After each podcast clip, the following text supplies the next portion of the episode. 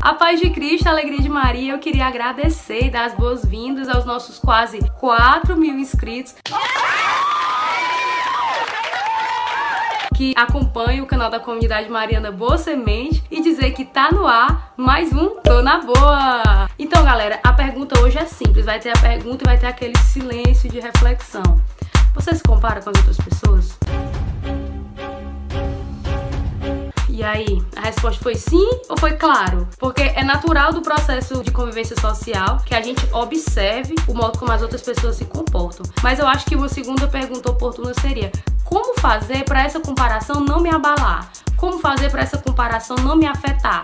Como fazer para essa comparação não me fazer sentir inferior e nem superior à pessoa que eu estou observando? Então, gente, é importante a gente perceber que cada pessoa ela tem uma característica que é muito própria dela. Tem aquela característica específica que quando você olha para a pessoa você já lembra daquele jeito que ela é. Por trás dessa característica às vezes tão gritante, tão nítida, existe um processo de construção. E a pessoa ela não é só aquilo que ela taxativamente está aparentando ser. Então, se nós ainda não chegamos ao ponto de olhar para dentro de nós mesmos, sem precisar olhar para o outro, que o nosso olhar para o outro seja de uma forma mais sadia, entendendo que aquelas coisas boas ou aquelas coisas ruins que nitidamente ele possui fazem parte do processo de construção social daquela pessoa. E aí, a forma mais sadia de nós buscarmos esse olhar mais sincero, esse olhar mais sadio para outra pessoa, é a luz da palavra de Deus. Por isso que observar lá em Gênesis 1, 26, o Senhor dizer: façamos o homem a nossa imagem e semelhança, é com certeza uma verdade iluminadora na nossa vida. Entender que eu ou você ou aquela pessoa que você adora se comparar, ela não é menos ou mais digna do que ninguém. Na verdade, todos nós somos igualmente dignos, amados, na verdade, preferidos, cada um ao nosso modo por Deus. Olha, deixa eu contar uma coisa para você que talvez revolucione a sua vida, porque quando eu descobri e eu compreendi isso, é, revolucionou a minha. É a forma que Deus me ama, ela é muito particular para mim. A forma que Deus ama a Mirella, ela só existe, ela só funcionaria com o Senhor amando a Mirella. Se o Senhor quiser amar o João daquele jeito, não vai dar certo. Porque a medida do amor de Deus por mim, ela cabe exatamente na proporção das minhas virtudes e dos das coisas boas e das coisas ruins que eu possuo, das coisas que hoje já estão bem semelhantes a Jesus, mas aquelas coisas que ainda estão muito distantes daquilo que o Senhor me convida a viver. Então, gente, é uma medida certa, aquele sapato que você calça e fica perfeito. Sabe? É assim, às vezes até tem um sapato que tem a mesma forma, mas quando você calça não fica tão confortável.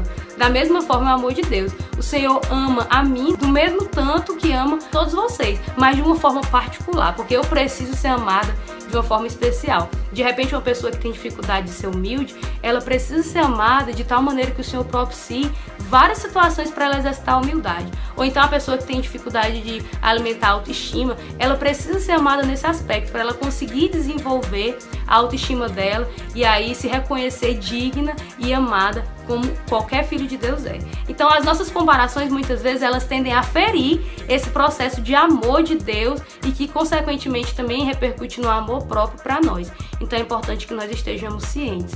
O Senhor nos ama incondicionalmente e todos nós somos dignos cada um ao seu modo. Entendendo que esse processo social é também esse processo espiritual, nós podemos reconhecer algo que o salmista reconheceu lá no Salmo 138. Então o salmista, ele diz uma coisa que é incrível. No dia que eu e você conseguirmos dizer com tamanha liberdade essa frase, eu acredito que a gente vai ser muito mais feliz e também muito mais livre nas nossas comparações. Diz assim: Eu te bendigo, Senhor, por me haver desfeito de modo tão maravilhoso. E aí você pode colocar mesmo a mão no seu peito e repetir, acreditando que o Senhor te fez de um modo único, de um modo maravilhoso de um modo incrível. É falar isso, é acreditar no amor de Deus, mas é também acreditar no seu potencial de desenvolver todas as coisas boas, as sementes boas que o Senhor foi plantando no seu coração. Que a gente consiga fazer as nossas comparações de uma forma sadia e a partir disso ir nutrindo todas essas características que aos olhos do Pai são valiosas, para que nós possamos ser mais livres na nossa convivência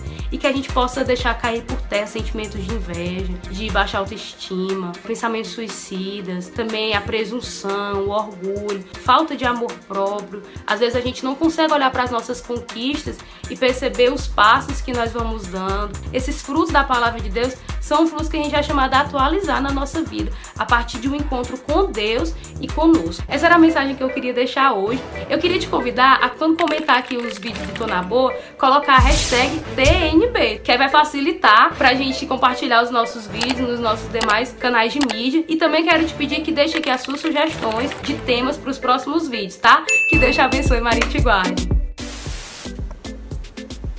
Eu vou continuar aqui o vídeo, certo? Onde eu parei. Eu já dei as, bo as boas-vindas do pessoal, não vou gravar outro vídeo com isso, mas eu vou falar...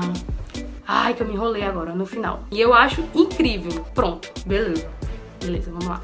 Não, eu vou começar tudo de novo, né? É, eu vou começar tudo de novo, ver se tá certo.